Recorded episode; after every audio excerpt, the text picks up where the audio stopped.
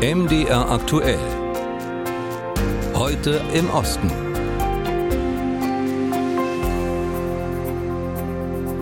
Stimmung machen gegen Deutschland. Das hatte im Repertoire der polnischen Regierungspartei PiS einen durchaus festen Platz. Vor allem, wenn gerade Wahlkampf ist, wie jetzt gerade. Es geht aber auch anders, wie ein Trend in Westpolen jetzt zeigt. Äh, da interessieren sich nämlich immer mehr Menschen für die Spuren der Deutschen, die nach dem Zweiten Weltkrieg von dort vertrieben wurden. Feindseligkeit, Tabus und Desinteresse ist dort dem Wunsch gewichen, das übrig gebliebene Erbe der Deutschen neu zu beleben. Wie das aussieht und warum junge Polen das überhaupt machen, dazu Dazu Benjamin Vogel, Wiebke Kämpfer und Ulrike Schuld. Möbelfabrik A. Scholz oder Spedition, Eingang Hinterhof rechts. Solche und andere deutsche Schriftzüge an Hausfassaden bringt Luisa Konstanz K. regelmäßig unter abblätterndem Putz zum Vorschein. Die Restauratorin lebt im polnischen Wrocław, dem ehemaligen Breslau. Ojej, ja to uwielbiam. Oh ja, ich liebe meinen Job, auch wenn ich nicht viel damit verdiene. Mir macht es super viel Spaß, etwas unter den Schichten zu entdecken. Und es liegt sogar im Trend, die ehemaligen deutschen Schriften freizulegen. Inzwischen gibt es viele Menschen in ganz Breslau, die das auf eigene Faust machen. Po niemieckie, also ehemals deutsch, werden manche Häuser, Orte oder Alltagsgegenstände in den Städten Westpolens genannt und mittlerweile auch wertgeschätzt geschätzt. Aus diesen ehemals deutschen Gebieten wurden nach dem Zweiten Weltkrieg Millionen Deutsche vertrieben und an ihre Stelle traten Polen aus dem Osten. Heute nun liegt es im Trend, das deutsche Erbe hier sichtbar zu machen und das, obwohl die regierende PiS-Partei in Polen regelmäßig mit antideutschem Ressentiment Stimmung macht. Ich denke, auf der einen Seite steht die Politik und auf der anderen die Menschen. Seit einigen Jahren ändert sich vieles zum Positiven. Direkt nach dem Krieg blickte man in Polen feindselig auf die Spuren der Deutschen, die im jetzigen Westpolen gelebt hatten. Gleichzeitig waren die Polen, die nach dem Krieg fast ohne Besitz aus dem Osten hierher gekommen waren, angewiesen auf die vorgefundenen Häuser und Möbel. Dann, in den 60er und 70er Jahren, war das Thema nicht mehr so wichtig. Und erst ab den 90er Jahren erwachte das Interesse am deutschen Erbe wieder und heute ist es eine regelrechte Mode, die deutsche Geschichte wieder präsent zu machen. Warum sie sich für die deutschen Spuren interessiert, erklärt Susanna Gonera aus Tschetschen, dem ehemaligen Stettin.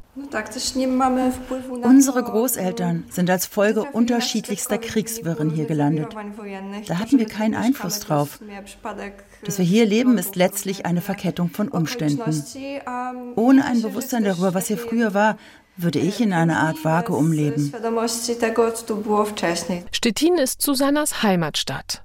Im Gegensatz dazu haben sich die nach 1945 neu angekommenen Menschen ihrer Großelterngeneration in Stettin sicher nicht zu Hause gefühlt. Gerade auch, weil manche Angst hatten, die früheren deutschen Besitzer der Häuser könnten zurückkommen. Wir sind in erster Linie Stettinerinnen. Diese lokale Identität steht für uns noch vor der nationalen. Die früheren Einwohner der Stadt waren genau wie wir, auch Stettiner. Und das verbindet uns. Bisher haben junge Polinnen und Polen hauptsächlich in den Städten das deutsche Erbe für sich entdeckt. Auf dem Land dagegen ist dieser Trend bis auf einige Ausnahmen noch nicht angekommen. Über die Suche nach dem deutschen Erbe in Polen, berichtete Ulrike Schuld. 11.22 Uhr. Die Vereinten Nationen haben in der Ukraine keinen guten Ruf und damit stehen sie nicht alleine. Auch das Internationale Rote Kreuz oder die Organisation für Sicherheit und Zusammenarbeit in Europa, kurz OSZE, werden oft als träge kritisiert, als nicht mutig und effektiv genug, wenn nicht gar als parteiisch. Viele Ukrainer meinen, international internationale Organisationen hätten die Menschen nicht vor Russland geschützt. Sie müssten grundlegend reformiert werden. Aus Kiew, Andrea Bär. Langsam und mühevoll kriecht der junge ukrainische Soldat in den nächsten Schützengraben und zieht sein blutüberströmtes Bein hinter sich her. Sie kommen, sagt einer. Dann wildes Fluchen. Das ukrainische Militär hat diese Aufnahme von der Frontlinie nahe Andriivka im Gebiet Donetsk veröffentlicht, wo der junge Mann gerade getroffen wurde. Auch eine Hand ist verletzt und seine Uniform mit Blut durchtränkt. Trink, sagt eine Stimme und reicht dem Verwundeten erst einen kleinen Beutel und dann Wasser. Welches Bein ist es? Oberschenkel, sagt er nur. Die tägliche Grausamkeit des russischen Angriffskriegs wird in den Konferenzräumen in New York von Russland nach wie vor verdreht und geleugnet. Dass dies möglich ist, verübeln der UNO viele Menschen in der Ukraine. Und auch Julia Linova aus Kiew lässt an den Vereinten Nationen kein gutes Haar. Ich glaube, dass sie viel aktiver sein müssten und sich mehr interessieren. Es sieht so aus, als täten sie nur so, damit ihnen keine Untätigkeit vorgeworfen werden kann und es keine Proteste dagegen gibt. Sie hätten schon vor langer Zeit ihr Gehirn einschalten sollen, denn es ist doch nicht normal, dass es im 21. Jahrhundert einen Krieg in Europa gibt. United Nothing, vereintes Nichts. Auch in der Ukraine wird mit diesem Ausdruck Spott und Verachtung gegenüber der UNO zum Ausdruck gebracht. Aber auch andere internationale Organisationen seien während und nach der Großinvasion nicht in der Lage gewesen, die Menschen zu schützen. So lautet schon lange die Kritik der ukrainischen Friedensnobelpreisträgerin Alexandra Matwitschuk. Rund um die Preisverleihung sagte sie der ARD, sie erlebe das Gleiche wie Menschen in Syrien oder Afghanistan. Als die Großinvasion anfing, haben internationale Organisationen ihre Leute sofort evakuiert. Und das hatten wir überhaupt nicht erwartet. Sie wurden doch gegründet, um in einer solchen Gefahr bei den Menschen zu bleiben und ihnen zu helfen. Je nach Mandat mit humanitärer Hilfe oder was Menschenrechte angeht. Internationale Organisationen erkennen das Problem gar nicht. Sie sagen, das Problem ist das Putin-Regime. Ja sicher, das weiß ich.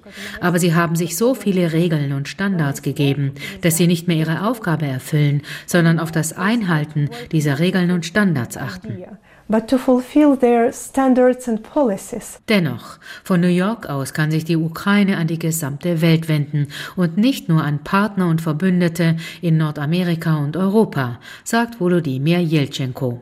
Einige Länder des globalen Südens hätten ja nach wie vor Sympathien für Russland, so Jeltschenko. Doch sie würden bei einer Ukraine-Friedenskonferenz gebraucht, die es irgendwann geben werde. Der graumelierte Ex-Diplomat war ukrainischer Botschafter in den USA und vertrat sein Land zweimal bei den Vereinten Nationen.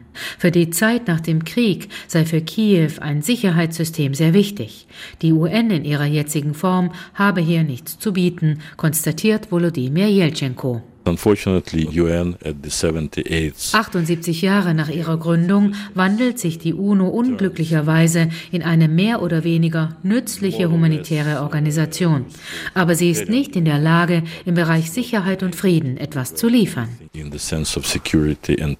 Die UNO könne nicht über ihr Mandat hinausgehen und es flösse viel Geld und Know-how in die Ukraine, nimmt Alexander Pawlitschenko vom ukrainischen Helsinki Menschenrechtsverband in Kiew die Vereinten Nationen in Schutz. Auch wenn die Statuten das schwierig machen würden, hält aber auch er eine UNO-Reform für zwingend, damit einzelne Staaten Weltentscheidungen nicht blockieren können. Абсурд абсурду був das Absurde des Absurden war ja, als im April dieses Jahres Russland den Vorsitz im UN-Sicherheitsrat übernommen hat. Stellen wir uns einfach mal vor, dass das nationalsozialistische Deutschland den Sicherheitsrat der Vereinten Nationen und alle seine Sitzungen leiten würde. Also das ist wirklich der Gipfel der Absurdität. Das sieht auch Viktoria Konovalets aus Kiew so. Russland muss als erstes ausgeschlossen werden als Aggressorland, das den Krieg gegen die Ukraine angefangen hat. Auch das Rote Kreuz sollte sich mehr anstrengen, unseren Kriegsgefangenen zu helfen. Sie müssen sich einfach Zugang verschaffen. Dasselbe mit dem UN-Sicherheitsrat. Russland muss raus, damit es kein Veto einlegen kann. Wie kann denn ein Land im Sicherheitsrat bleiben dürfen, das einen Krieg angefangen hat? Sagt die Ukrainerin im Bericht von Andrea Beer.